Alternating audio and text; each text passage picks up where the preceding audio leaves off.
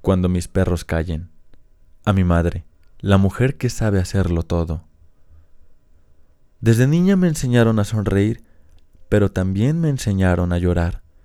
Mi madre se sentaba conmigo cuando yo tenía apenas seis años. Hablábamos de nuestros miedos y de lo que nos había hecho enojar o entristecer esa semana. Me decía que la sonrisa es valiosa porque está siempre en constante peligro. Así que para no estar desprevenida, mi madre se ponía frente a mí y me decía cómo se debía llorar, los beneficios que traía consigo y las ventajas que a veces conllevaba ese acto. Una o tres veces por semana llorábamos en mi habitación, y no por tragedias, penas o simple costumbre, sino porque ella quería que yo estuviera preparada para saber qué hacer cuando mi sonrisa se viera amenazada. Aprender a llorar era un pasatiempo agradable. Dolía a veces, pero aprendí a sobrellevar ese dolor de una forma amena y serena. Comprendí que había cosas que no estaban en mis manos y que había otras tantas que sí. Cuando terminábamos de llorar, nos limpiábamos la cara, nos colgábamos una sonrisa y salíamos a conquistar el resto de la tarde o bien a prepararnos para el día venidero. Sin duda alguna, las memorias de una mujer son todo un misterio, nuestra mente esconde cosas que a veces ni siquiera nosotras mismas queremos saber, mucho menos el resto del mundo.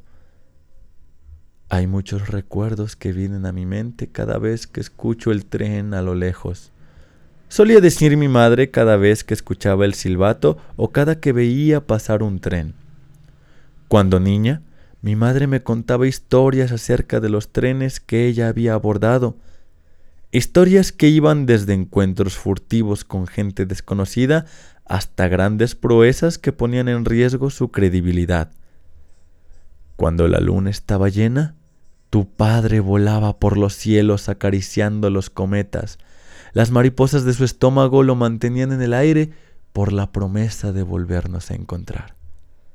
Jamás supe de qué hablaba, pero por lo que contaba parecía que todos sus amigos eran extraordinarios. Por otra parte, nosotros siempre vivimos en una casita alejada de todo poblado, de toda ciudad, de todo simplemente. Lo único que hacía mi vida más divertida era ver el tren de vez en vez y jugar con mis perros.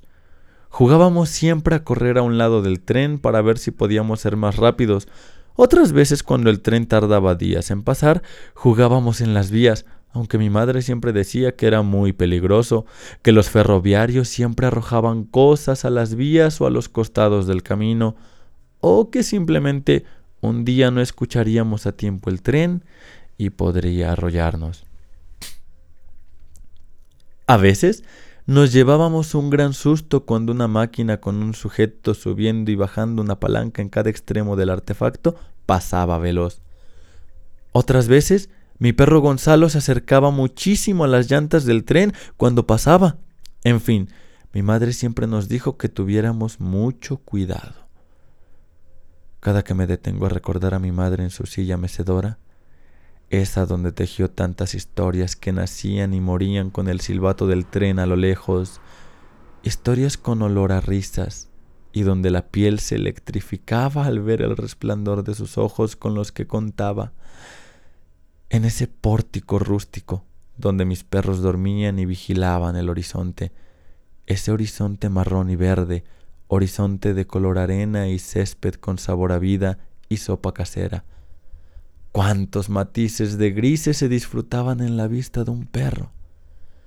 Era aquel panorama lóbrego donde el viento te sabe a hierba y la lluvia hace percusiones con la tierra seca, esa tierra que desprende sabor a chocolate, olor a hogar y cuyos abrazos evocan la niñez, mi niñez de lágrimas conscientes y risas explotadas.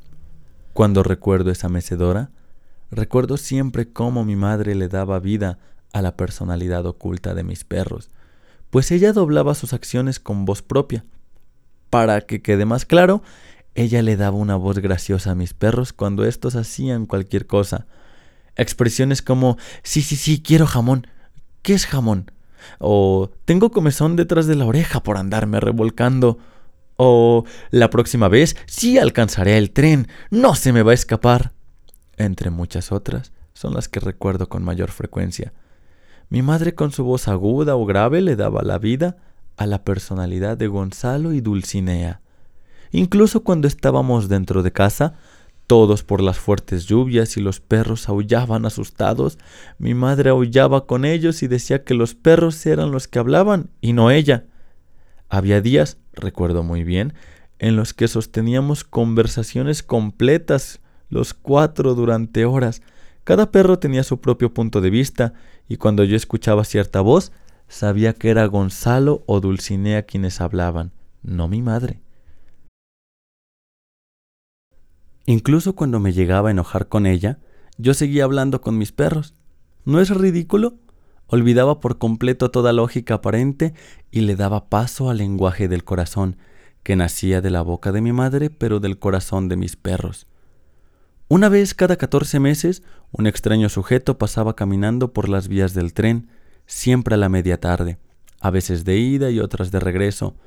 Un sujeto vestido de negro, que desde lejos se veía muy flaco y desgarbado. Siempre que pasaba mi madre nos decía que nos metiéramos. Gonzalo le tenía algo de miedo y decía que no le daba confianza, solo iba y venía de un lado a otro.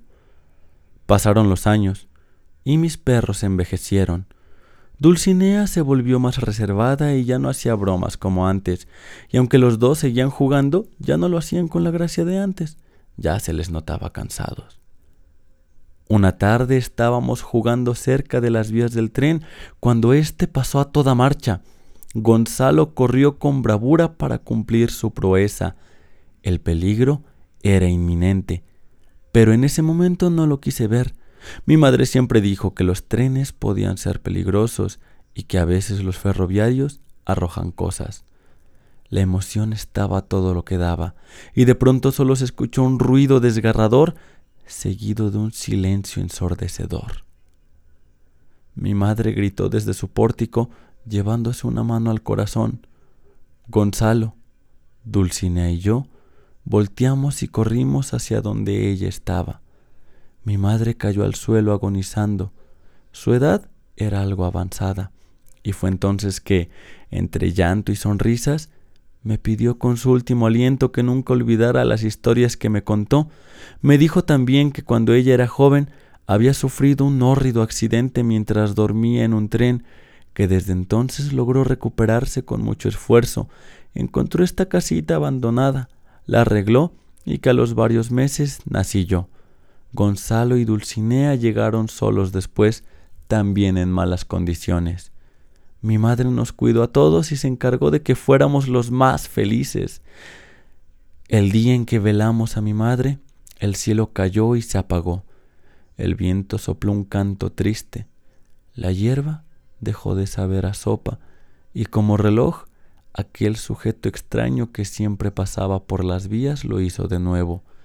Solo que esta vez se detuvo durante un minuto, volteó a vernos y siguió su camino. Mi madre me dijo que la sonrisa es valiosa porque está en constante peligro, que la sonrisa que nace del dolor es la más hermosa y fuerte de todas. Me enseñó muchas lecciones sobre cómo aprender a llorar, pero esta tendría que aprenderla yo sola. El día que mi madre murió, me volví autodidacta con mis lágrimas mi sonrisa se escondió en el misterio que ocultaba su juventud y muchas dudas atacaban. Decidí entonces armar una pequeña mochila e ir a buscar al sujeto de las vías. Quizá él podría resolver mis dudas. No pierdo la esperanza de hallar respuesta, aunque ciertamente todo es muy silencioso ahora, pues el día en que mi madre murió fue el mismo día en que mis perros callaron para siempre.